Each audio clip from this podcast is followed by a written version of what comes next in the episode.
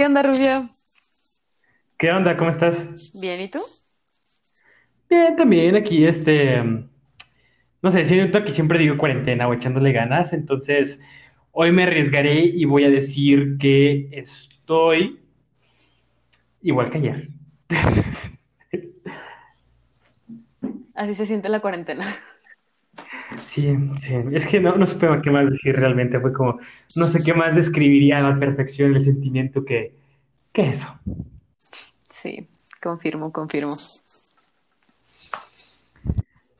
Pero bueno, esta semana tengo algo que contarte con bastantes ojeras. Bueno, tengo algo que contarle a todos que involucra muchas ojeras en el proceso. Entonces, entonces, mira, mi anécdota de la semana, o sea, no es como tal una, una anécdota divertida, no esperen reírse con esto, pero yo creo que se van a identificar bastante, sobre todo los que están ya ahorita en clases virtuales, este, y no me van a dejar mentir, o sea, de repente tengo clases a las 7 ¿no? Entonces, eh, entonces, levantarte a las 7 de la mañana, bueno, ni siquiera a las 7, a las 6 de la mañana, cuando había estado, que como cuatro meses levantándome a las 10 y durmiéndome a las 2, o sea, con mis horarios de sueño súper locos, y ahorita es como levantarte temprano y además ten clases bastante complejas, bastante difíciles de entender. A las 7 de la mañana, uy, la verdad es que no jalo pero tengo que. Entonces, tengo ojeras y las odio. O sea, porque cuando estábamos en la escuela me había acostumbrado a verme con ojeras, ¿no? Y decía, ah, pues ya, normal, aquí, X. Pero luego en cuarentena se me quitaron y decía, güey, o sea, qué bello eres. Bueno, más de lo normal. Y así como de, wow. O sea, ¿esto es estar sin ojeras? Y se me acabó, se me acabó la felicidad, o sea, sigo siendo muy bello, pero ya no tengo, o sea, más bien ya no tengo esa alegría de levantarme a verme al espejo y decir así como de, wow, no tienes ojeras, te ves descansado. Ya no existe eso, o sea, qué horror. ¿Estás bien? ¿Quién podría estar bien levantándose a clases a las 7 de la mañana? No, la neta nadie. Todos los que empezaron universidad o clases, lo lamento mucho por ustedes. Yo no comparto ese horario, pero ánimo. Es todo lo que les puedo decir. Ánimo y tómense un cafecito. Con eso sobreviven. No es cierto. No es cierto. o sea, mira, voy a ser más específico. Tengo clase de psicología. O sea, yo estoy estudiando medicina. Entonces, podrán comprender ustedes que no esperábamos tener psicología. Pero tengo clase de psicología a las 7 de la mañana y no me quejo, me gusta, pero la cuestión es que vemos temas muy abstractos. O sea, no vemos como cosas reales. Tienes que ser imaginativo, tienes que ser creativo, tienes que, que, que romper muchas concepciones que tienes incluso de tu misma realidad o incluso de tu concepto de ti mismo para decir, Simón, güey, es el ello, el yo y el super yo. Pero a las 7 de la mañana no eres creativo, ni estás despierto, ni eres consciente de lo que estás haciendo. Entonces, se vuelve una tarea bastante complicada e interesante entender estas clases. Es como, mátenme. Ay, qué horror. O sea, no me lo tomes a mal, suena como una clase muy padre. Pero a las 7 de la Sí. mañana no. Es que además el psicólogo tiene una obsesión. O sea, porque te lo juro, es la, o sea, es la única clase que tengo a las 7 de la mañana. Todas las demás, o sea, son más decentes y a las 8. Unos incluso dicen, no, hasta las 10, no hay problema. Pero este bro es como de a las 7. Y yo así como, ¿quién te hizo tanto daño? ¿Por qué nos odias tanto? O sea, Pobre- Ah. pobrecito. Y ni siquiera de ustedes, del maestro. O sea, ¿qué le ha de haber pasado para que creyera que esa hora era correcta? Yo digo que es un vampiro porque es el único que está fresco esa hora.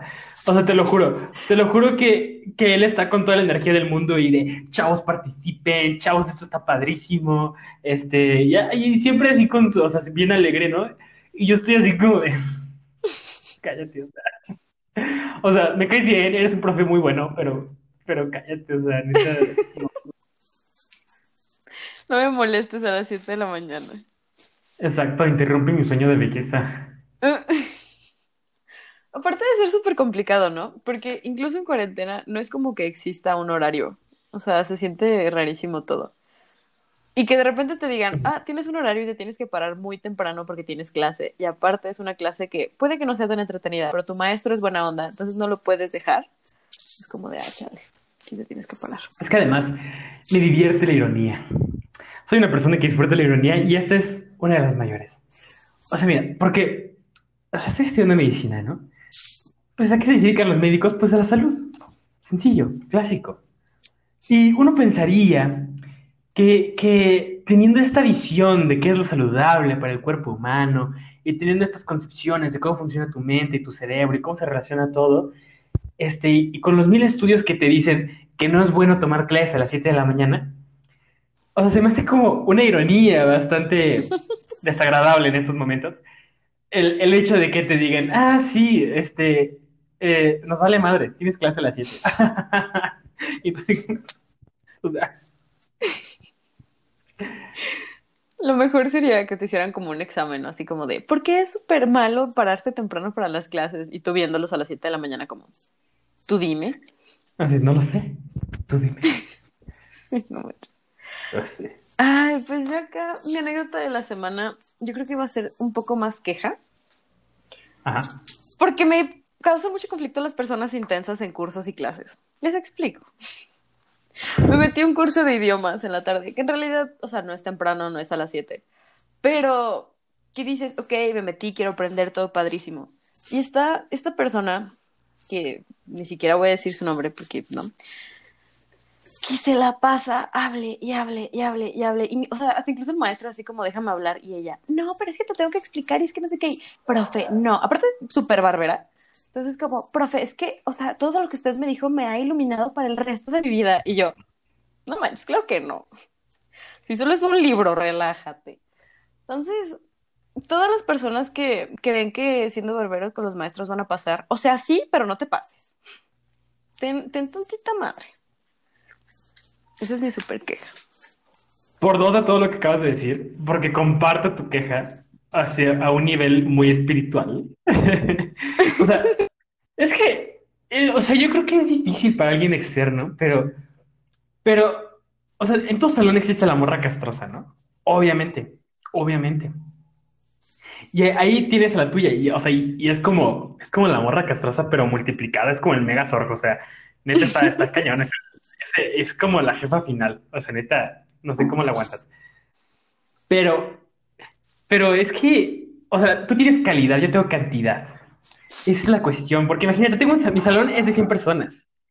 Entonces ya las probabilidades de que haya varias morras castrosas son altas. Y además es medicina, la carrera en donde se mete en todo el mundo que es intenso. Entonces, esa probabilidad se convierte más que una posibilidad en una eventualidad. Entonces, eh, no sé, uno pensaría que en videollamada no se notaría, pero jamás he estado tan equivocada en mi vida. Sí, tus ojeras lo dicen todo, amigo. Pero sí, acá también. O sea, es que no somos, o sea, somos un curso chiquito, somos como 11, 12 personas más el maestro. Ajá. Pero se tomó muy en serio esto de ser la morra castrosa del salón. Primero tú dices, ah, solo una vez. Ajá. Pero ya después de que la clase dura como dos horas y media y las dos horas y media está haciendo sus comentarios de, es que, profe, por favor, es que usted es una eminencia, muchísimas gracias por honrarnos con su presencia. Es como de, a ver, relájate. Como si mucho te explico vas a pasar, ya. Solo una o dos. No pasa nada. Entonces, ya, por favor. No, qué intensidad. Es que además tú lo debes notar muchísimo más. O sea, 11 personas y una es como, como, ni siquiera existe una palabra para eso, ¿sabes? Pero así de molesta, No. ¿eh? No, no sé cómo aguantas, no sé. Porque además es como, es que es como le estás dando la habilidad. Le estás dando la habilidad de no ser la morra castrosa en un idioma, sino en dos. Entonces es como de ya, ya para. Sí. Aparte, digo, esto es un pequeño, un pequeño detalle de la verdad. Lo disfruté muchísimo ayer. Pero siempre que habla así de rápido, la neta se equivoca. O sea, tiene ciertos errores. Y no hay mayor satisfacción que tú poder frenarla y decirle, estás mal. es lo mejor de este plan. Ay, no, sí, eso yo creo que yo lo pondría como un gusto culposo también. Así como. Sí. Es que da satisfacción, así como de. O sea, y no porque el otro se equivocó, ni es como de yo soy mejor que tú. No, es como estoy hasta la madre de ti, qué bueno que te equivocaste, eso te pasa. Sí. Y es como de. Es que, Ay, sí, es, es muy. en serio, o sea, no sé por qué es tan intensa, pero yo puedo llegar a ser igual de intensa. Entonces llegué a ese punto de decirle, ¿sabes qué? Estás mal, esto está bien, sigue con la clase. Ya. Entonces, Uy, qué miedo. ay, es que un gusto muy culposo, pero la verdad fue una satisfacción enorme. Me imagino que sí. Y bueno, ya que tenemos nuestras bellísimas anécdotas de la semana, vamos a pasar con algo bastante interesante el día de hoy. Déjame decirte que, que no, no estaba muy seguro de qué esperar sobre este tema, pero al ver las cosas que tenemos para decirles dije, "Mm, calidad. Calidad. Entonces, yo creo que el episodio de hoy va a estar muy bueno. Y si no se han enterado, déjenme decirles que este episodio se trata sobre las mentiras. Y no las que les dijo su ex, sino las mentiras que te decían tus papás o cualquier otra persona cuando eras niño y tú inocentemente te las creías. Entonces, eh, no sé si tú quieres empezar con nuestra primera mentira que tenemos. Pues hicimos unas encuestas en Instagram y de las primeras que respondieron, que la verdad me dio mucha risa, fue de una persona que dijo que si se tragaba un chicle, cuando iba al baño salían bombas de chicle o se te quedaba pegado en el estómago. Y debo decir que sí. Eso sí es algo que nos- o sea, dijeron de chiquita y que sí era un trauma. Tragarte un chicle te daba horror porque creías que se te iba a quedar. O sea, es que, o sea, sí que trauma que se te pegue- que se te quede pegado. Es como la maruchan. O sea, yo entiendo eso, pero, pero esta persona que nos compartió lo de las bombas de chicle, ella pasó un nuevo nivel. O sea, o sea, ¿cómo funciona eso? O sea, o sea, ¿y qué pasa después? Explota y, o sea, ¡Qué asco! o sea, tus intestinos tienen cosas, ¿sabes? O sea. No es solo aire. Exacto, exacto, no es solo aire, no es solo gas. Entonces, eh, eh, es, es una, es un arma en potencia que es un peligro para la humanidad. Estoy, estoy interesado, intrigado.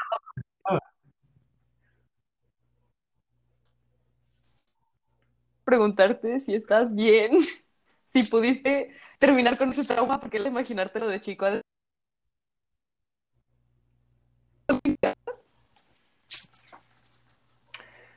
Sí, me imagino que debe ser bastante feo. No sé dónde esté esta persona, pero seguramente creció bastante traumada. Entonces, déjenme decirlo de una vez, pero nuestro consejo general en todo, en todo lo largo de este episodio va a ser, vayan a terapia, eh, arreglen esto, por favor, no se queden con esos traumas de su niñez. Sobre todo, déjenme decirles uno Son bastante mejores común, que esto. que es... Ajá, son mejores que esto, anímense. Les digo, uno de los que fueron bastante comunes, este, y que definitivamente yo creo que todos los niños han experimentado alguna vez, tiene que ver con las mascotas.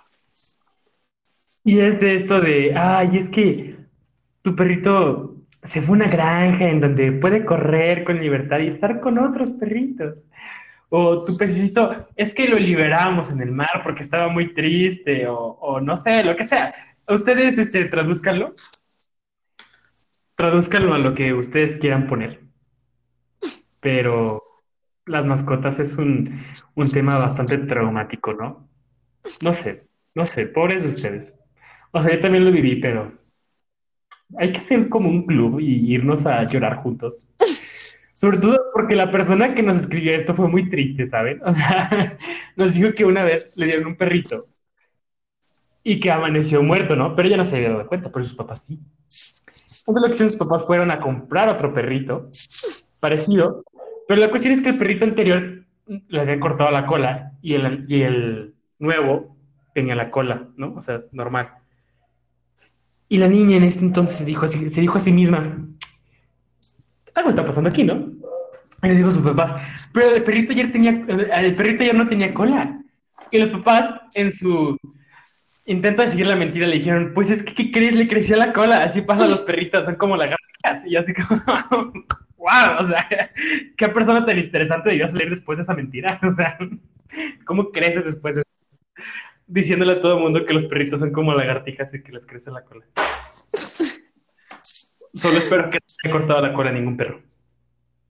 Sí, no, no lo intenten, no experimenten con esto. Eso fue una mentira para que la niña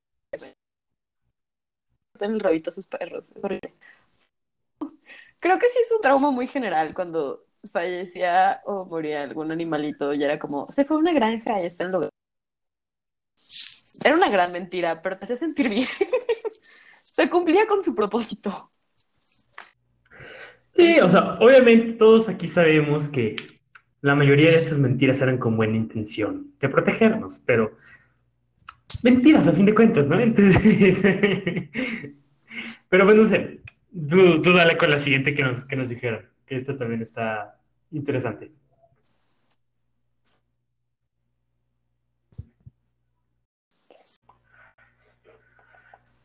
Y pues bueno, la siguiente que nos mandaron, que la verdad tiene mucha, o sea, sí es una gran mentira, es que tenías que vestir, vestirte de ciertos colores porque eras niño o niña.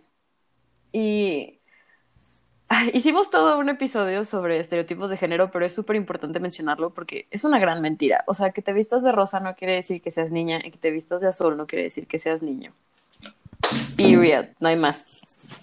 Claro, además es importante seguirlo diciendo, ¿sabes? O sea, yo estoy como, este, no, no, no, espera. O sea, iba a decir obsesionado, pero no, no tiene sentido.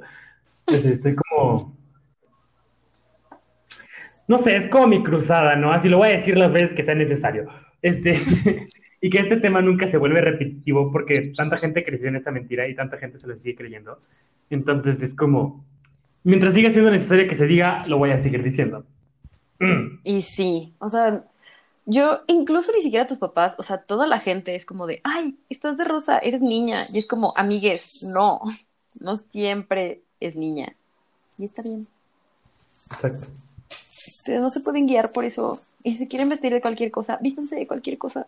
No pasa nada, sean libres, disfrútenlo y nos mandan fotos de sus outfits. Sí.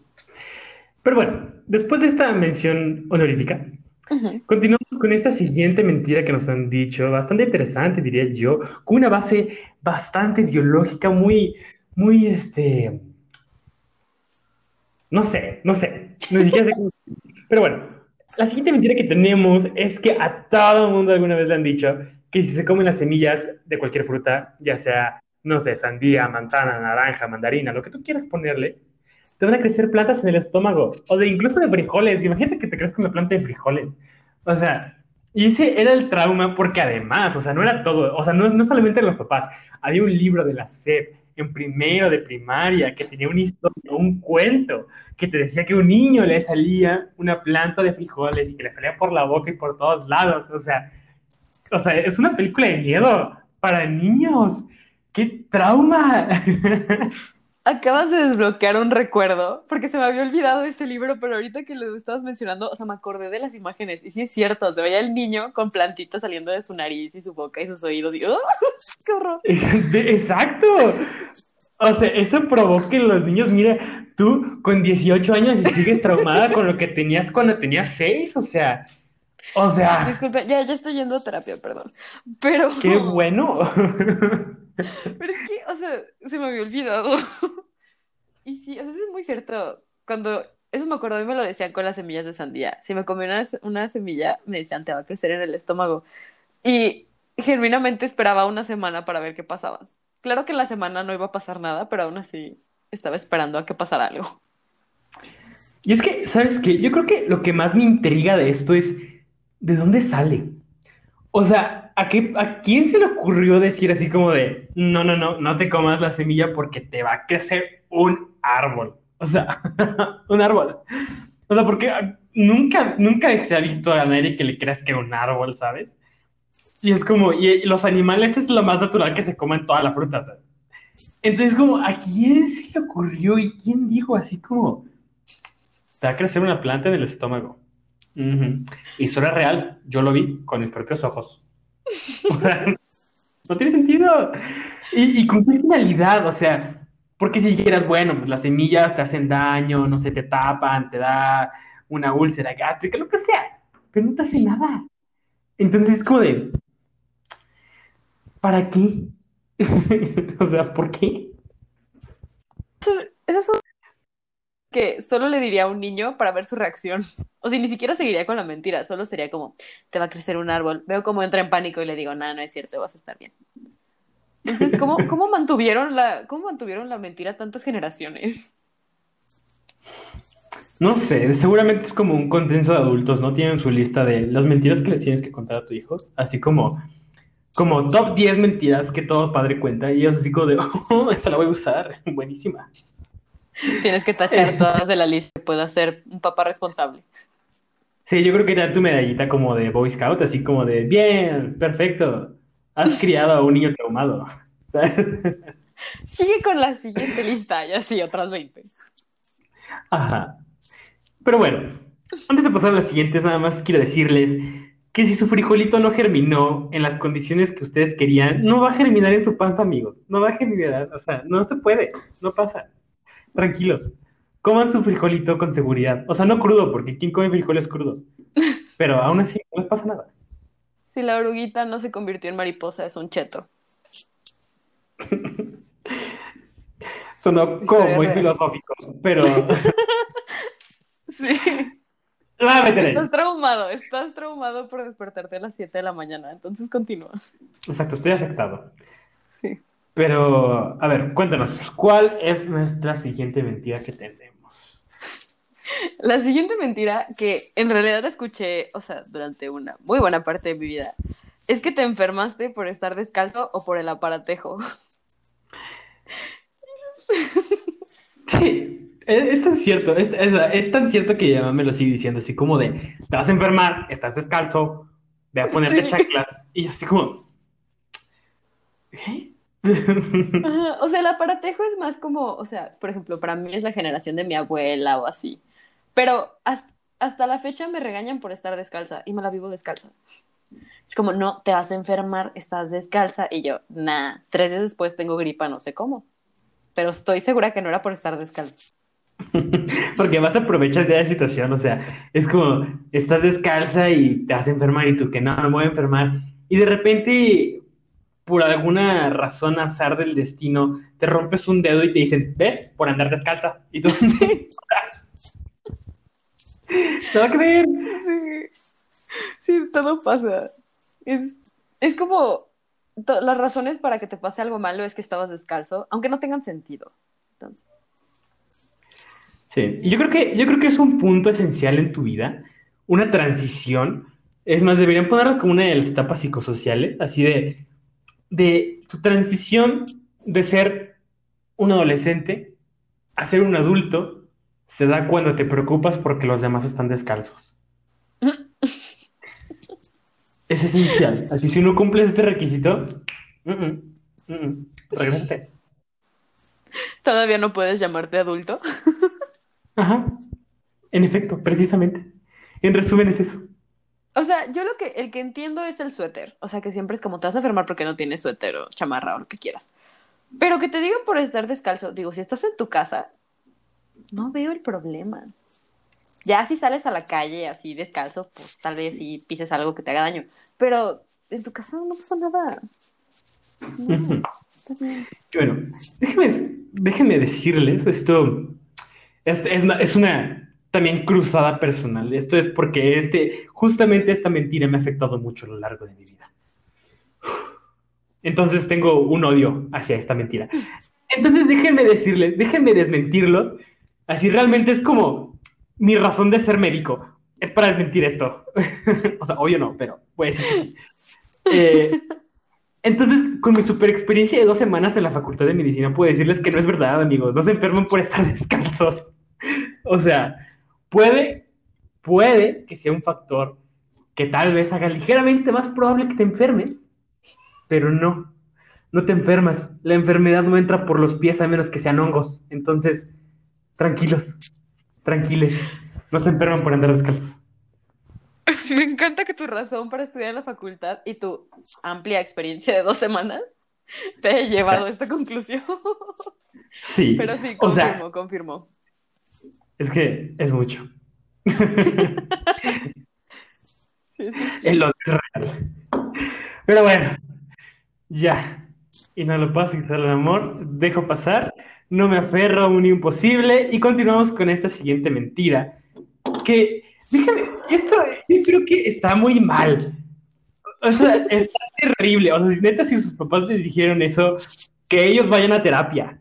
Y luego ustedes, porque seguramente están traumados por la mentira. Y es que te decían, o sea, si estabas haciendo un berrinche público o cualquier cosa, te decían, si no te calmas, ese señor te va a llevar. Güey, qué miedo. O sea, es que tal vez como adulto y adolescente, pues digas así como de, ay, pues qué exagerado, ¿no? Pero imagínatelo como un niño. O sea, te lo dice tu mamá, tu papá, si la persona que dices, güey, o sea, jamás me miente. Todo lo que me dice es ley, es dogma, nunca así, o sea, inflexible, irrevocable. Y de repente te diga, te va a llevar el señor y yo lo voy a dejar, es como de, güey. A mí creo que lo que más me encantaba de esto era, no importaba quién era el señor que te iba a llevar, ese señor te decía sí. Y te daba sí. más miedo. O sea, ¿ves? es que esto es lo que me, lo que fortalece la teoría de que hay un consenso de adultos del que no tenemos, o sea, este, sabiduría, pues. No, no sabemos que existe. Porque, o sea, dicen que sí. O sea, ¿en qué momento te conviertes en la persona que cuando te dicen, el señor de allá te va a llevar, tú le dices, Simón? Y todavía te haces así como el rudo hacia el amenazador para, sí, te voy a llevar, niño. O sea, ¿qué pido? ¿Qué, qué pasa con la sociedad? A mí, si llega una señora y me dice, ella te va a llevar, yo voy a voltear con el niño y le voy a decir no. Y yo con la señora, así es tuyo, no mío. Sí, o sea, tú le dices, ah, no, a desarle el mal a otro lado, ¿eh? A mí no. Si no, no es mío, no, no sé quién es, así todo es tuyo. Ajá, señora, pero le puedo cuidar a mí. ¿Crees que un niño? No, hombre, olvídate. Olvídate. Sí, no, pobrecito. Pero en serio, qué trauma. O sea, que voltee a esa persona y te diga sí, es un miedo del que uno no se recupera. Güey, ya sé, o sea, o sea, y yo entiendo, o sea, yo digo, como papá, pues también de repente estás hasta la madre de tener un chiquillo llorón, ¿no? Entonces ya es, es como buscas cualquier cosa para hacer que se calle. Entendible. Realmente entendible. Pero qué pedo. o sea, está muy mal. Y me siento mal incluso de reírme por esto, pero es que es muy gracioso. Yo la verdad no me siento mal, o sea, es una situación muy divertida. Pero incluso tenemos todavía, o sea, la hipotenusa de llegar un niño haciendo berrinche decimos, ay, si fuera mío, yo ya lo hubiera regañado. Ya sé. No, es que, ay, no, es que, no, no, en serio, esto, esto de los niños es todo, todo un tema, todo un tema, porque es muy divertido. Y, y sabes qué, yo creo que como papá, o sea, no creo que te lo plantees directamente en algún momento, pero eres consciente de estas mentiras que les dices y te diviertes de las mentiras que les dices. O sea, Debe yo ser tengo muy par divertido. Ajá, y sabes que yo tengo un par planeadas, por ejemplo, es cuando, cuando yo tenga hijos les voy a decir, les voy a poner la película de 2012 y les voy a decir, yo sobreviví. O sea, yo estaba en ese barco. O sea, o sea, Bien traumados. ¿tú crees que la vida es difícil? Mira eso. Y el niño así de, yo solo no quería comer brócoli, papá. Obvio. O, o siempre, siempre, neta, neta, siempre la voy a utilizar, esta de, yo estuve encerrado seis meses o un año, no sé cuánto va a durar, pero que ya se acabe, un Toca año en por el coronavirus, y tú ni un fin de semana puedes estar. No, no, tú no sales a ningún lado. O sea, ya lo estoy ensayando, ¿ves? O sea, voy a ser un papá Me encantó el movimiento y todo. Pero sí, o sea, yo creo que yo también. O sea, si llega un niño y me dice, es que odio estar en mi casa, va a ser como de bitch. Sobrevivimos demasiados meses en cuarentena, cállate. Tú puedes Ajá, exacto. Exactamente.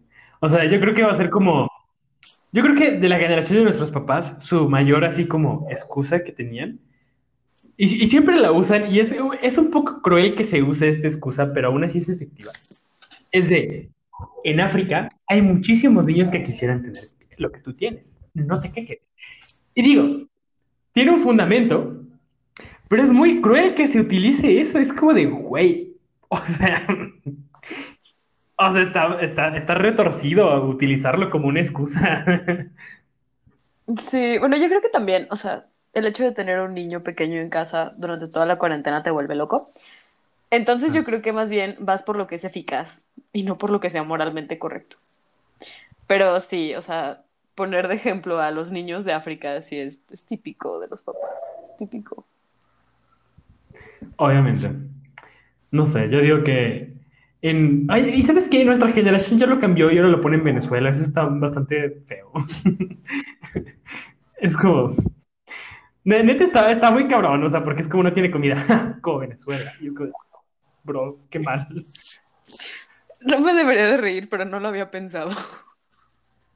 Sí, es que No, evoluciona no esto. había hecho esa, esa transición de África a Venezuela. Chale. Ajá. O Solo todo con que mundo- mamá Coco no nos lleve por ahí. Ay, no, por favor. Pero es que, o sea, yo les digo, o sea, siempre se dice, yo no voy a ser como mis papás. O sea, todas las generaciones en, en la historia lo han dicho, pero solo evolucionan. O sea, es como las mentiras que ellos te dicen, simplemente se actualizan, no, no realmente no cambian. Entonces, Sí. entonces, prepárense, porque si llegan a ser papás, si quieren ser papás, o sea, les va a pasar. Sí, la- triste pero cierto. Pero bueno, no lloremos en las desgracias de nuestra vida, al menos en este episodio. Este, vamos, sino a pasar a la siguiente mentira, y es la mentira más grande y, e internacionalmente reconocida por la Sociedad Secreta de Papás. Y son los Reyes Magos, o Santa Claus, o el Niño Jesús, o cualquiera de sus derivadas, incluyendo al Conejo de Pascua, al Ratón Pérez, eh, o de los dientes, a la de los dientes, o cualquier ser mitológico que te deja de regalos tu dinero. Muy creepy, por cierto, porque se meten a tu casa por la noche cuando estás dormido para dejar cosas bajo tu almohada. Hmm. Pero te dejan dinero Ay, o regalos. Como prostitución infantil. Sí. Está muy mal. Muy, muy mal. Este, entonces, no lo sé, no lo sé. O sea, ve- velo desde esa perspectiva. O sea, tú no sabes que existe toda esta cosa y de repente te dicen, güey, no, es que si le dejas un diente como tributo, en la noche viene, mágicamente entra a tu casa, se mete a tu cuarto y cuando estás dormido, saca tu diente y te deja una moneda abajo de tu cama, de abajo de tu almohada. ¿Qué pedo? Aparte, o sea, olvídate de eso, que te digan, o sea, por ejemplo, Santa Claus, los Reyes o así, es un, todo el año te está viendo. Está viendo si eres bueno o malo. O sea, ese trauma de estar, o sea, observado 24/7. Es como de no. Exacto, hay cosas que, que definitivamente no quieres que nadie te vea hacer. Es como estás en el baño y de. mm. O sea, de repente eres consciente de esto, tienes este recuerdo así como de. Hell damn, existe Santa Claus. Y estás así como de. ¿De dónde está bien? Ajá, entonces es, es- es, o sea. Es extraño. Sí, o sea, es que de por sí la idea, o sea, es como muy extraña. Más que todavía te vea 24/7. Y que todavía, o sea, es, o sea, pasa, pues, o sea, ese día de Navidad y hay un regalo y es como de, wow. Pero piénsalo bien, es súper creepy y aparte, no sé. Yo, yo lo que no entiendo es por qué, por qué se creó. O sea, ¿cuál es la necesidad de decirle a tus niños, oye, estás siendo observado todo el día para ver si eres niño bueno o niño malo? Y si te portas muy bien, te van a dar un regalo. ¿Cuál es, cuál es la finalidad? La frustración de los padres de no saber qué hacer y decirles, pórtate bien si no me das regalo. O sea, no hay más, no hay más. Pero como en un momento ellos pierden su misma autoridad, van a una autoridad supernatural y decirle, Santa Claus no te va a traer regalos. Aparte, No sé, o sea, siento que es súper retorcido, pero debe ser un respiro para los papás, eso sí. Eso sí, debe de ser como si yo no te digo qué hacer, Santa Claus te va a decir qué hacer. Exacto, o sea, realmente esta mentira, o sea, a todos se lo han dicho, pero no creo, o sea, yo no creo que sea tan mala. O sea, siento que yo no la pasaría a las siguientes generaciones, pero, o sea, como papás, lo entiendo, ¿no? O sea, le das como ese sentido de esperanza al niño, a la, a la niña, lo que sea. Interesante, chido, es feliz. Y además lo mantienes así como en este control. Así como si no te portas bien, acuérdate que no te traes regalo. Interesante este método de control. Digo, para la paternidad es como hmm, un consejo interesante. Pero después, no sé, después tiene todo este sentido muy shady que ya no me gustó. Entonces, Aparte, imagínate, o sea, bueno, no sé ustedes, pero yo cuando me enteré de la verdad, o sea, ni siquiera fue porque mis papás me dejaron, sino porque llegó el típico amigo que te decía, Santa Claus no es real, y se iba corriendo y tú así, destrozado. ay, entonces así como conectando puntos, haciendo así todo- todos sus cálculos. Y como de, wait a minute. Ajá. Porque en realidad de- no lo piensas. Hasta Ajá, que y luego piensas, dice, ¿por qué mis papás siempre me pedían leer la carta que yo les enviaba a los Reyes Magos antes de que la mandara? Y tienes esta revelación de, es verdad. Pero hay que ser inteligente, si no les digas a tus papás, hasta que ellos te pregunten, así te van a seguir dando regalos. Sí. La ventaja, yo tengo una hermana menor, entonces eventualmente se enteraron de mí y yo les dije, voy a seguir dando regalos porque a mi hermana le van a seguir dando regalos. Entonces durante cuatro años adicionales yo tenía regalos. Me gusta, me agrada, suena interesante tu método de extorsión. Muy efectivo, diría yo. Bastante. Entonces también si piensas ser futuros padres, tomen la extorsión de sus hijos en cuenta. es real. Sí. Pero bueno, si quieres, tú comentarnos la siguiente mentira que tenemos en nuestra pasta lista. Esta típica mentira que me encanta porque es generalmente de las mamás, que es cuando se encuentran con una amiga y se quedan platicando horas y tú es como, mamá, ya nos vamos y solo te dice, ya, ya casi, solo déjame despido. Es la Mm. mayor mentira del universo, el chisme está bueno y ahora lo entiendo, pero en ese momento tú estás harto porque te quieres ir y solo están las señoras como hablando y tú viéndolas así de, mamá, por favor, tengo hambre, vámonos. No sé, esto, cada que alguien dice esto, no sé, como que lo relaciono muchísimo con el súper, ¿no? Así como con el Sí. supermercado, que vas con el carrito empujándolo, tú bien feliz, bien, feliz. No sé por qué a mí me gustaba ver todas las cosas que había, era como interesante. Pero siempre había un punto en donde se encontraba tu mamá con alguien y se paraba así en seco. así, ¡Hola! Y tú ya sabías, y era instintivo decir como de, ya, morí. He aquí. He aquí, cuenten mi historia, sigan sin mí porque no saldré de esto nunca. o sea, Así se sentía. sí. Porque aparte, mira, no sé a ti, pero siempre en los momentos como, o sea, siempre a la mitad del pasillo, o era entre cajas, o de plano, era de que se frenaban, así como, ¡pum! Y duraban años, y yo no entendía por qué hablaban tanto. O sea, siempre era un, hola, ¿cómo estás? Bueno, sí, gracias, bye. En mi mente. Pero siempre había chisme, aunque no hubieran visto a esa señora o a esa persona durante años, siempre había chisme. Entonces, Siempre chisme. Aparte, siempre, bueno, mínimo a mí, la otra señora me hacía plática y era así como de, Marifer, estás bien grande. Y yo, señora, no la he visto en mi vida. El típico de, yo te cargaba cuando eras bebé, ¿no te acuerdas? Y te así como, pues no, o sea, obvio. La neta, no, pero un placer. No sé, no sé quién eres, gracias. Así como Y si tu mamá todavía. Ajá, y tu mamá todavía, ¿cómo no te acuerdas? Y yo, Ahí, además todavía te dice el nombre, así que, como no te acuerdas, Mari, o sea, Mari, Mari, y tú así como de, aunque me digas el nombre. Ajá. sí. Sí, sí pasa. divertido. Y es que, ¿sabes qué? Ahora me siento muy relacionado con esto. O sea, porque ahora lo entiendo. Ahora sé qué es, me ha pasado. O sea, no tanto del súper, pero por ejemplo en la escuela, cuando íbamos a clases presenciales, era como la salida, y yo de, ah, sí, ya me voy, o sea, voy a mi coche, ya me voy a la casa, quién sabe qué. Y salió a las dos y acababa saliendo de la escuela como a las tres porque me quedaba platicando con todo el mundo. O sea, daba un pasito y estaba esa persona y, ay, quién sé qué, y luego me encontraba un profe y me quedaba platicando con otro profe y luego me encontraba otra persona y con otra persona y contaba y se me hacía tarde y ya acá tarde. Sí, o sea, la verdad creo que ahorita lo entiendo. Digo, más después de la cuarentena, o sea, en cuanto podamos salir del encierro, encontrarnos con una persona es una plática de horas. No importa quién sea. Entonces sí, lo entiendo ahora, pero en su momento era horrible. También esto es un fenómeno bastante común en las fiestas y es como, como la hora de la venganza para, para, para los mamás o los papás que nos dejaban esperando en ese entonces. Porque es como, tu mamá ya está afuera, ya te pasó a recoger, pero tú te sigues despidiendo y te quedas un ratote y luego te dicen, no, una última canción, una última canción. Y tú, bueno, está bien, una última canción y te quedas bailando y luego ya te vas, pero te quedas en la entrada y no, no te vayas, una foto nada más, quién sabe qué. Y tu mamá ya te habló como 15 veces de ya, vente, ya salte. Y tú así como, espera, mira, nada más me estoy despidiendo.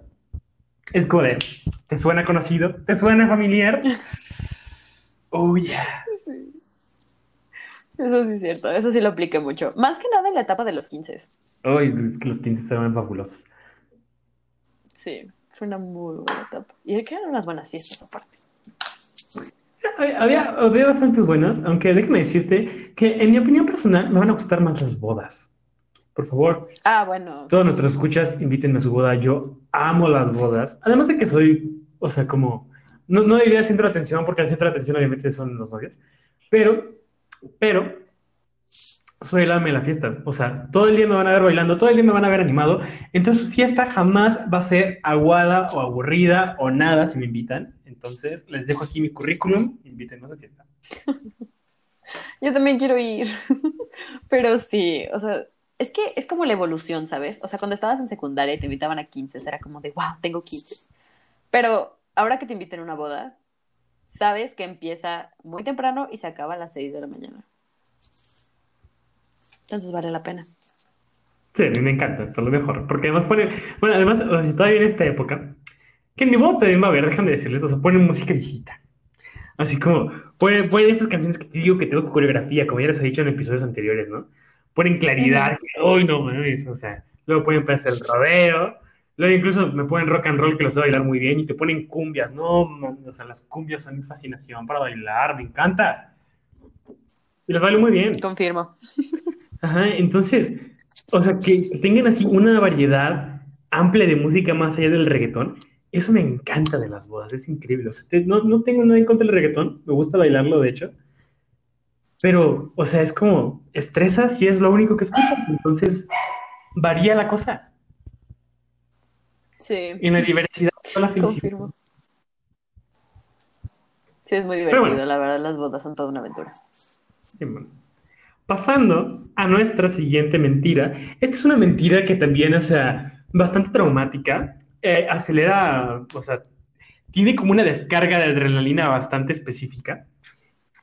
Y es, o sea, cuando tus papás te despertaban para irte a la escuela y llegaban siempre así como bien intensos, abriendo la puerta de trancazo, prendiendo todas las luces y casi, casi gritando, despiértate, ya se hizo tarde, ya son las nueve, y tú te levantas todo así, todo lampareado, todo confundido, no sabiendo dónde estás, ni quién eres, ni cómo te llamas, y es así como de, ¿qué? ¿Qué? Ya, vámonos, así agarras tu mochila, te vas sin chanclas, o sea, estás todo perdido, ves la hora de repente, y eran las seis, y tú así como de, ¿Qué clase de falta de respeto es esta? Sí, esa, esa me la aplicaron mucho a mí, más que nada en primaria, porque me chocaba ir a la escuela, entonces era como, no me quiero parar, no me quiero parar, no me quiero parar. Y siempre llegaba mi mamá y me decía, ya vas tarde, ni siquiera me decía la hora, pero con que me dijera ya vas tarde, yo entraba en pánico. Entonces mi segunda pregunta era un, ¿qué hora es? Y siempre me, me aumentaba como hora y media, dos horas. incluso me podía llegar a decir son las 10 y le creía, o sea, yo era así como de, ¿qué? Y salía corriendo es todo un trauma. O sea, supongo que hasta la fecha funciona, pero aún así es como, ¿qué pasó? Teníamos un trato, yo no te iba a despertar en la noche, tú no me ibas a despertar temprano. Eso, eso de hecho me pasó hace poquito, pero no me despertaron, o sea, fue como, me mentí a mí mismo, me engañé, me traicioné. O sea, porque puse mi alarma para despertarme de la clase a las 7. Es que les digo, me afecta despertarme tan temprano. Entonces, puse mi alarma para levantarme esta hora y me levanté como que dije, va a ver mi teléfono, a ver qué hora es. Y no sé por qué, en mi mente leí como 6.50. Y yo así como en la madre, ya voy tarde, ya casi voy a empezar mi clase, corre, ya no desayunaste, ya, murió, fuiste. O sea, tienes todo el día de clases y tú, dormidote. Ujú. Es que estaba así todo listo, ya había puesto mi computadora, ya hacía mi, mi vasito de leche, mi, mi café, lo que sea, para, pues no sé, mínimo no parecer tan muerto. De repente mi teléfono y decía 6:10 y yo así como, ¿qué cosa? Así me estás diciendo que estoy dormido media hora más y no lo hice. Ah. Te convertiste en aquello que jurabas destruir. Pero eso tiene, eso tiene dos posibles resultados. El que te asustas, te despiertas, te arreglas y te das cuenta de que te despertaste antes y es como de ah, chale. O que te despiertas y luego te das cuenta de la hora y dices, ah, todavía tengo otras dos horas para dormirme. Y es una felicidad hermosa. Sí, pero en este caso fue la primera. Y yo creo que, yo creo que se podría considerar como dañarse a sí mismo, al menos emocionalmente. Ya, Tranquilo, tranquilo. Solo te paraste estoy bien. un un poquito más temprano. Sí. Pero no, sí, no. Ay, no, qué locura, qué locura. Ay, Mira. mira, tú di la siguiente porque esta es totalmente tuya. Ay, cállate. Esta es algo, o sea, yo le tengo miedo a las inyecciones. Es horrible, no puedo. No puedo ver cómo me sacan sangre. Y la mayor mentira que me dijeron desde niña es un no te va a doler, solo es un piquetito. Vas a sentir nada. Y yo, ah, ok, esta señorita sabe lo que está haciendo, es una enfermera. Y apenas me picaban y sabía que era mentira, era una traición. Eso era una traición. Ujú. Qué horrible. Sentía así como entraba entre tu carne, así. Y todavía era. Es que además las enfermeras de repente eran medio. No sé, tenían como mucho que desquitar, mucho odio ahí guardado, no sé, algo, algo turbio ahí tenían, porque lo, lo daban con mucho odio. O sea, también hay unas que son, o sea, neta buenísimas de enfermeros, enfermeros que, o sea, digo, no mames, no sentí nada. Pero también hay quienes, o sea, te usan como tiro al blanco. Ahí se ponen del otro lado y. A ver, ahí latino. Y la lanzan y te dicen ¡No! y así y todavía con sus calmas te dicen así como, pues ahí va. Y te la van inyectando y lo van bajando así, ¿no? Pero poquito a poquito. Así para que Sí. Y además te dicen, es de aceite, te va a doler más. Y la siguen poniendo poco a poquito. Así como que te la mueven toda, ¿no? Uh, uh, uh. Ya salió. No dolió, ¿verdad? Y tú así de, sí. No, acá, de hecho, esa es una pequeña anécdota que yo tengo. Hace unos años me tenían que operar de los ojos. Entonces, a mí me tenían que sacar sangre, pero yo desde chiquita no me dejó sacar sangre. Entonces, mi mamá no me dijo a dónde íbamos. Total, llegué a la clínica y me dice, no, es que te tenemos que sacar sangre. Yo me sentía súper traicionada porque era así como me despertaron temprano sin decirme a dónde y resulta que me van a sacar sangre. ¿Qué les pasa? Pero todavía era un enfermero y me decía, ay, es que no encuentro tus venas. Y me picó mil veces y era como, no, déjala busco. Y hasta movía la aguja así como de lado a lado. Ajá. Y yo solo me le quedaba viendo así como, ya, ya, suelta. no". Entonces me daba muchísimo horror porque, o sea, sentía frío, pues, sentía como iba inyectando y así como, ay, ya, no te va a doler, mira, esta es la buena. Y yo, así con seis piquetes en el brazo de, espero que sea la buena. Ya toda moretoneada, por favor.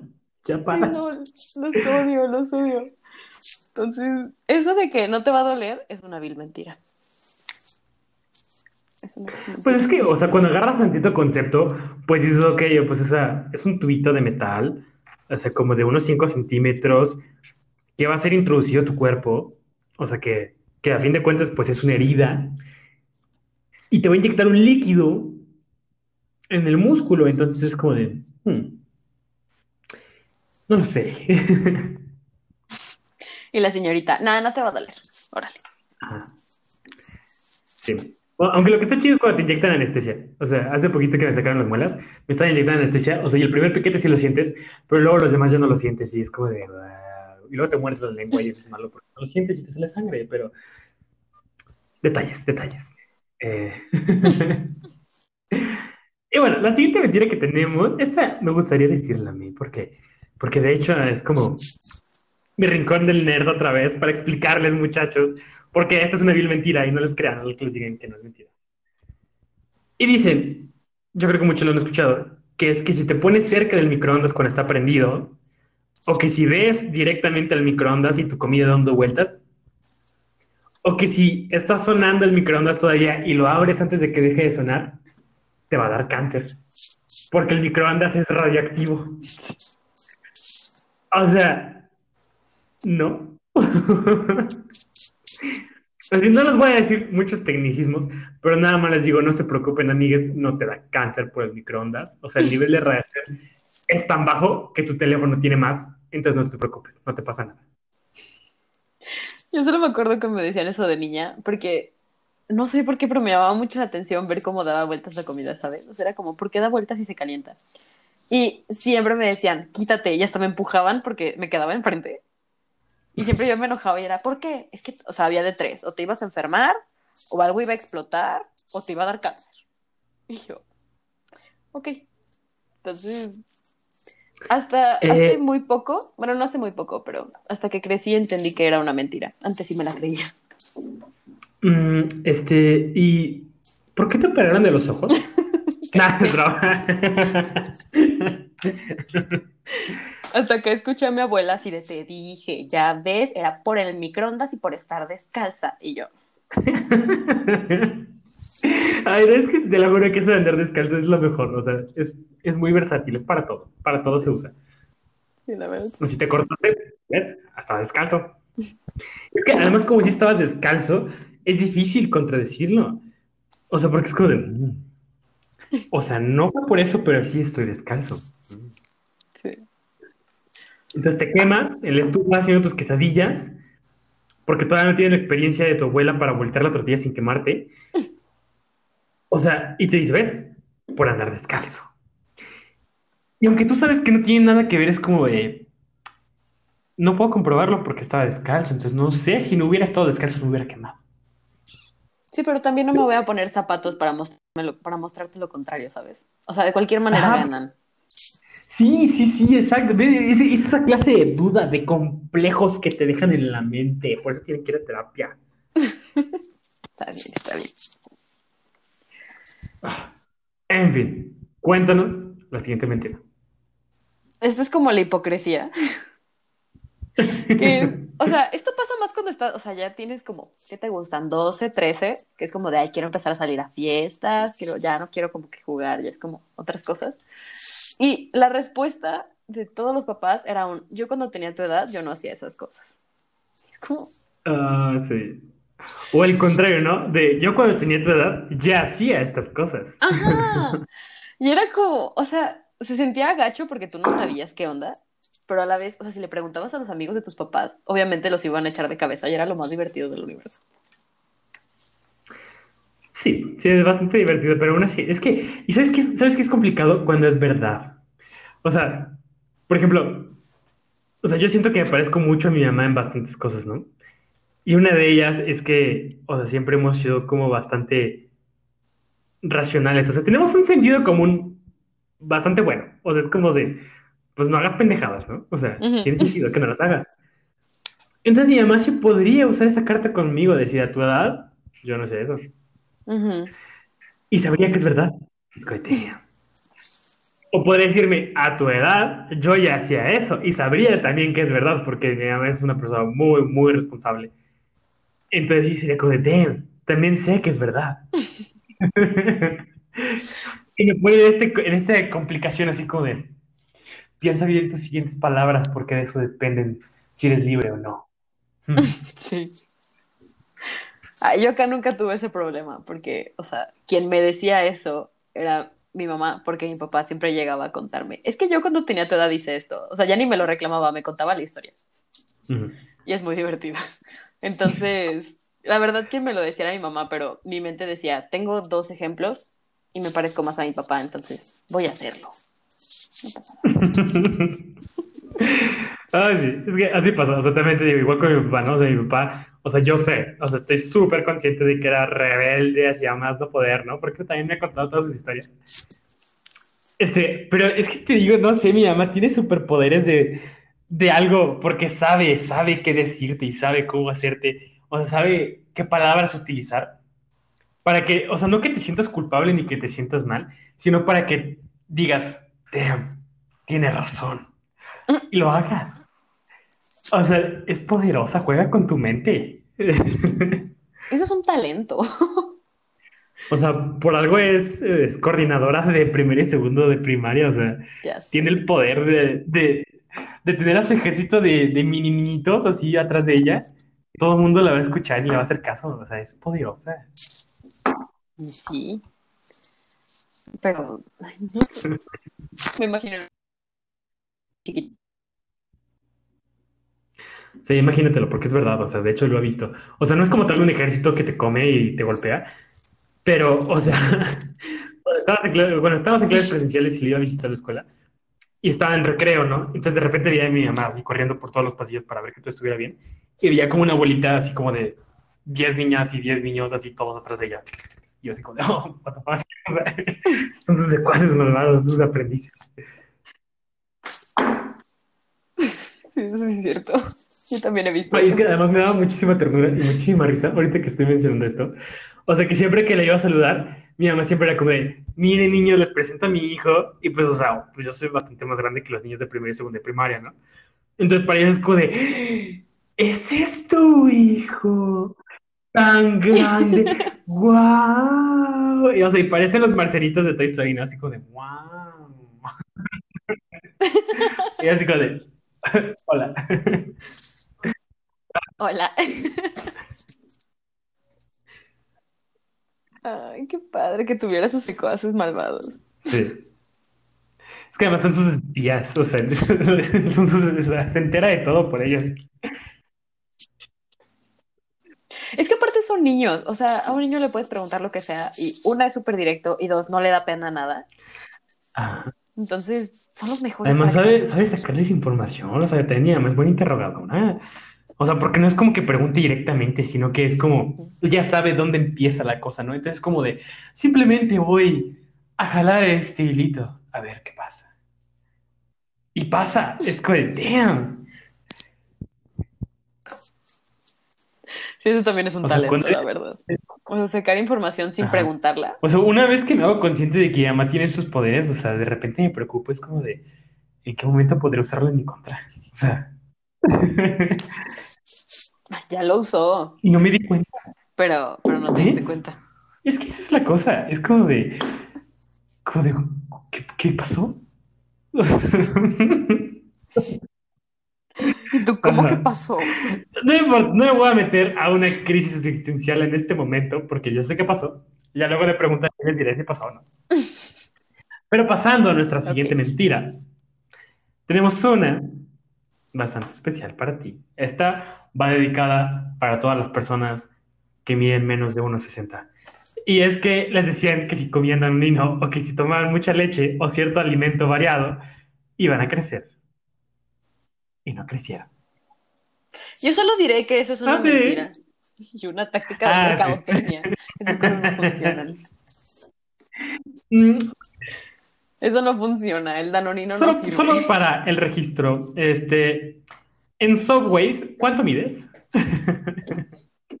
Cállate. saca la cuenta. Tú saca, tú saca la medida. Ya te la Cinco. Subways de 30 centímetros y cachito y un jitomate. Y cachito. Ay, ya. O sea, no me arrepiento, la verdad me encanta ser chaparra, pero esa sí era una gran mentira, porque yo me acuerdo que de pequeña sí me decían, es que tienes que tomar leche para crecer. Y ya me ves a mí, o sea, tomando leche como Gastón con huevos. Y, y en eso, o sea, pues no. Me estiré en primaria y ahí me quedé, o sea, ahí se acabó. Pero, no, no, tú nunca pudiste decir así como, yo era de las altas. Nah, ¿así? No, siempre, siempre estuve, siempre estuve chiquita. Más bien lo que sí pude hacer es llegar con ciertas personas y decirles, en algún punto yo estaba más alta Ah. que tú. Pudo haber sido meses, pero puedo llegar a decir. Y es que, Entonces Ajá, no me. Es, es algo interesante y, o sea, no siempre pasa, pero muchas veces pasa que, lo- que las personas que son las altas en primaria acaban siendo las no tan altas cuando crecen todos. O sea, y eso me pasó a mí. Realmente no soy chaparro, mido 1,72, entonces no soy ni, ni chaparro ni alto, ¿no? Yo diría que estoy como en medio. Pero ahorita todo, o sea, prácticamente todos mis amigos son más altos que yo. O sea, y cuando estábamos en primaria yo era el más alto de todos mis amigos. O sea, en la primaria yo iba caminando y era como de, güey, ese, ese bro te parte la madre si quieres. Obviamente no, porque soy como la persona más pacifista del mundo. Pero, pero aún así, ¿no? O sea, era, yo era de los altos de primaria y era como de, oh, soy el tercero más alto de toda la primaria. Gánale eso. Y ahorita es como de, hey, soy como el décimo más chaparro. no, no creo. Me encanta que tú lo contabas, me encanta que tú lo contabas como soy el tercero más alto y yo lo contaba al revés, como soy la tercera más chaparra. No sé, yo te diría que es difícil imaginar a alguien más abajo. Ay, O sea, sí lo sé, lo he visto. pero son O como, sea, los he visto, pero te digo, son como dos centímetros. imaginarlos, o sea, porque dices, ok, mira, 1.53 es bastante pequeño, ¿no? O sea, si lo, o sea, si lo das así con medida, es como de, oh, pues es una persona pequeña. Ahora imagínate algo que es más bajito que eso. O sea, ¿qué onda? Imagínate cuando sean adultos, va a ser algo extraño ver un adulto.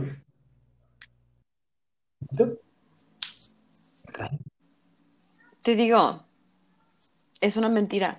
Es solo una táctica de mercadotecnia. Esas cosas no funcionan. Bueno, si no funciona eso, funcionan los tacones, entonces, ya sabes. Ya, Sony. Y bueno, pasando a nuestra siguiente mentira. Y déjenme decirles que es la última que tenemos para ustedes compartirles en este episodio. Es una bastante interesante que se daba sobre todo en los viajes familiares. O sea, esta siempre la aplicaba estereotipalmente el papá cuando iba manejando. Y los hijos en la parte de atrás del coche le preguntaban, ¿ya casi llegamos? Y el papá decía, sí, ya, falta bien poquito, ya estamos aquí casi. Ende, pasaban 10 horas y seguías en el camino. Y cada, y cada, o sea, porque le preguntabas cada hora, ¿no? O cada 5 minutos, depende de qué tan estresado estabas. Pero le volvías a preguntar y te respondía igual, ya casi llegamos, falta bien poquito, ya estamos aquí. Y tú así como, eso dijiste, hace una hora. Me mentiste. Me utilizaste, Drake. Eso sí es cierto. Yo me acuerdo, o sea, estar pequeña y que, no sé, íbamos a la playa, por ejemplo, que tardas seis, ocho horas. Y que yo estaba así como, ya llegamos, y me decían, sí, ya casi, duérmete para que se te haga más corto. Y yo, ok. Claro que era maravilloso despertar y ya estar en la playa y era como de, wow, pero en realidad te habías dormido como cinco horas. Entonces, Sí, era. No sé. Yo siempre odiaba que me dijeran, sí, ya casi llegamos. Y luego fue como adquiriendo esta conciencia de saber decir en dónde íbamos, como esta ubicación, y decir, no es cierto. No casi llegamos, estamos muy lejos. O sea, de poco a poco, ¿no? Por ejemplo, empezó aquí en León.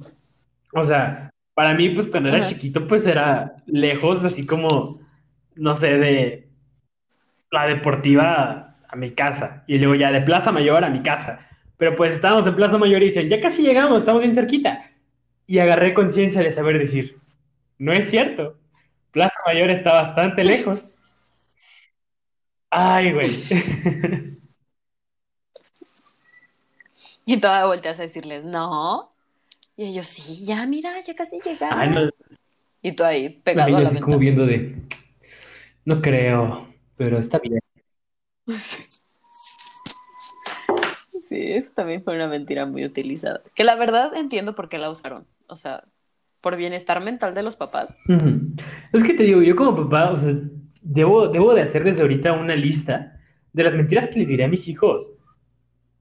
Porque, o sea, cumple una función, ¿sabes? Tiene una función de divertir a los papás, definitivamente. O sea, y debe ser bastante gracioso. Entonces, necesito hacer una lista. Manden mentiras, o sea, ¿qué mentiras ustedes pondrían en su lista? Y hacemos una y nos la compartimos todos por Drive o no sé por dónde. Y la tenemos ahí a la mano para que el, el primero que tenga hijos la utilice y nos diga cómo funcionó, de su, Se la de su reseña y agregue las que utiliza. Sí. Es que sí, es necesario hacer eso. No sé, o sea, Hay que poner, hay que poner en la encu- hay encuestas. Hay que hacer nuestra propia lista. sí, sí. Estoy, estoy pensando, así como, en cuál usaría yo. Y así, déjame, déjame analizar bien. Es que, o sea, eventualmente desmentiría todo esto, ¿no? Pero, o sea, obviamente no los dejaría crecer con la mentira de que esto pasa y es real. Pero no sé, por ejemplo, si ya veo que están, o sea, muy tarde y siguen afuera jugando los niños, y es como, ¿saben qué? Es que cuenta la leyenda que si te metes a tu casa después de las nueve y estabas jugando en la calle, te vas a convertir en hombre lobo y jamás vas a ser niño otra vez. Y perfecto. Eso no va, eso no va a funcionar, amigo, porque el hecho de que te digan que te vas a convertir en un hombre lobo Pues es pero- maravilloso. Como niño. O sea, es sí, pero luego vas más allá de tu mentira, vas más profundo, cada vez te ahogas más a ti mismo, pero aún así estás dispuesto a darlo todo para que se metan temprano los niños. Entonces le dices, y como vas a ser un hombre lobo, vas a tener que dormir en la casa del perro. Y todos de, oh, wait, esto ya está bastante curioso. Y, y luego le sigues con la mentira, y no sé, y le vas a decir, vas a tener que comer croquetas, y así como de, entonces ya, ya empiezas a utilizar tu mentira súper elaborada, súper intensa, para mantener el control de la especie. Yo la verdad, o sea, creo que la que más usaría sería la de, o sea, ya, ya nos vamos, solo déjame despido. Y una vez en mi vida quiero decir la de, ese señor te va a llevar. Solo para ver la reacción del niño. Ya. Ah. No se preocupe. ¿Sabes qué? Le lo puedes decir al niño de alguien más. De preferencia no al mío. Pero. No, sí, no, al mío no. Porque yo, yo traumaría a mis propios hijos. Es que sí. Es Bueno, inevitable bien. traumar a tus hijos y eso es algo que de- definitivamente me da mucho miedo. Perdón por de repente poderme tan deep. Pero, o sea, o sea, sí quiero ser papá, ¿no? O sea, definitivamente quiero tener hijos. Pero me da un chingo de miedo que es, sé que es inevitable que van a acabar traumados. O no se puede, no se puede no traumarlos. O sea, y lo he visto en mis clases de psicología y lo he visto en mis clases de embriología. Es imposible, es imposible que el niño no tenga traumas. Entonces esto es aterrador, güey. O sea, no mames. Sí, bueno, yo creo que también, o sea, es importante que si tú haces el trauma, como enmendarlo, ¿sabes? Como Sí, o desmentirlo sea, obvio.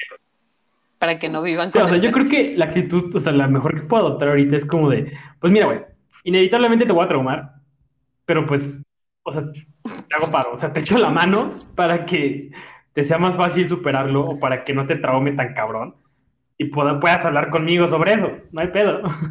No sé, ¿qué más puedo hacer?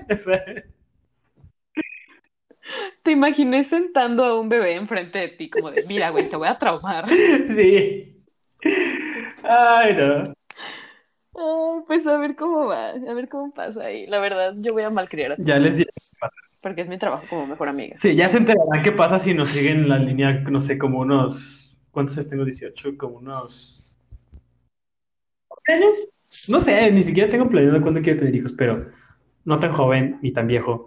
Es que eso también es el pedo. Entre más te esperes, más probabilidades hay de que ocurra una mutación genética o de que tus hijos nazcan con un defecto de nacimiento. O sea, ¿ves, güey? ¿Ves? O sea, qué terror.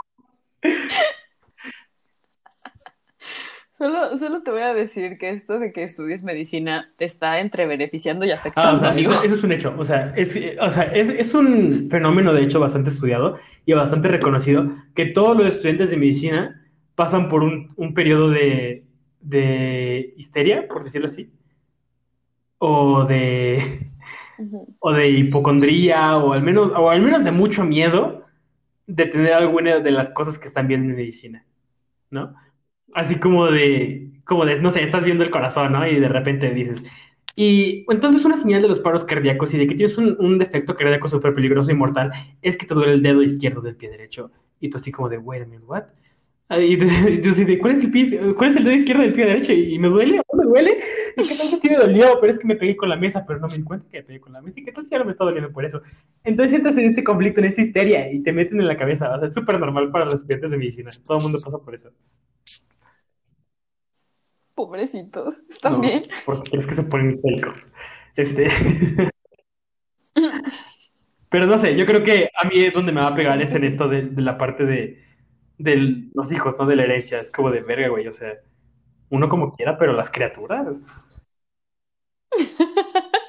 Sí, eso sí. Ay, pero bueno, ya para cerrar con este super espacio de preguntas, porque la neta estuvo muy amplio y la verdad fueron muy buenas mentiras. Vamos a esta última sección de A todo mal un poco de arte. Entonces, cuéntanos, ¿cuál es tu recomendación de esta semana? A ver, déjame checo que se me olvidó. Ah, sí, ya me acordé.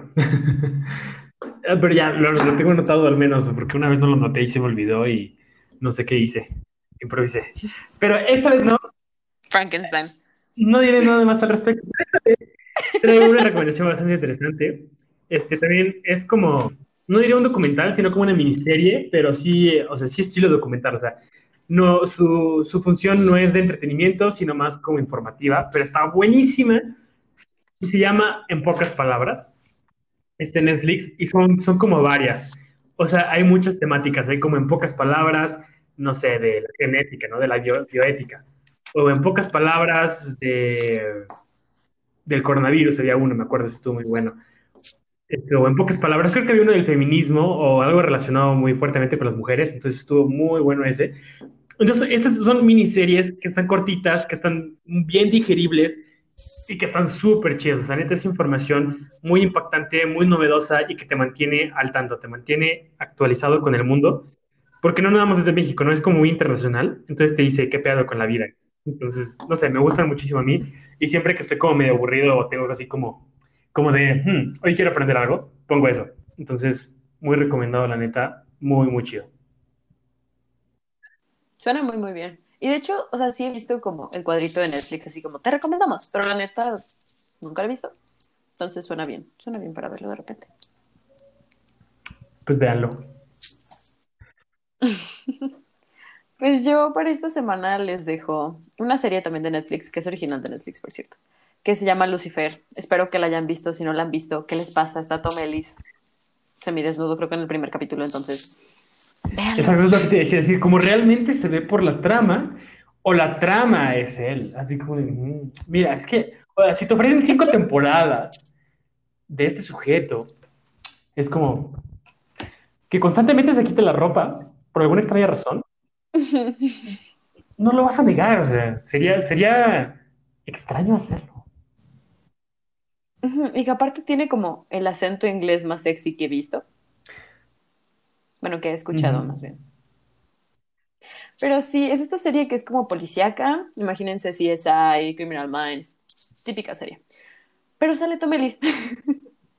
Y la verdad es, o sea, me entretiene muchísimo, tiene muchos capítulos, los capítulos duran bastante tiempo, diría yo. Entonces, de repente puedes poner uno y es súper entretenido. Entonces, se los recomiendo muchísimo. Así como de Y salió la quinta sonido, de temporada. sonido de fondo y nada, voltea cuando sale el como de, uh, eso me interesa. Claro. Si no, solo vean la foto de Netflix. Ahí está él. Con eso se convence. O sea, no se pierdan este espectáculo artístico. todo es un, todo Ay, un arte. Una obra maestra, diría yo. Pero bueno, pues esas fueron las recomendaciones de arte de esta semana. Esperamos que nos sigan escuchando y pues que escuchen el próximo episodio de el próximo viernes. Y mi queja también de esta semana es que no contesten las encuestas. Todo el mundo sabemos que las ve, podemos ver que las vieron, pero contéstenlas, por favor. Nos hacen mucho más paro. O sea, sí tenemos quien las contesta, pero entre más lo hagan, más interesantes se hacen los capítulos y los episodios. Entonces, participen y su comentario siempre va a salir en este podcast. Y bueno, sería todo por esta semana. Nos vemos el siguiente viernes y sería todo. Bye bye. Bye.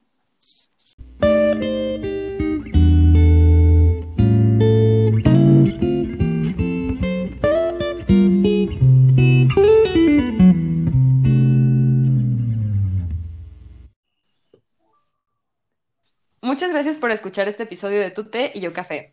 Si no has escuchado los episodios anteriores, puedes escucharlos en nuestra página de Spotify.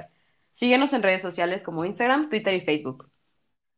Este es un podcast original producido, escrito, dirigido y actuado por Eduardo Rosa Ojeda y María Fernanda Miranda Fuenlabrada. Y como Bárbara R. Gil dice, ¡Sonríe!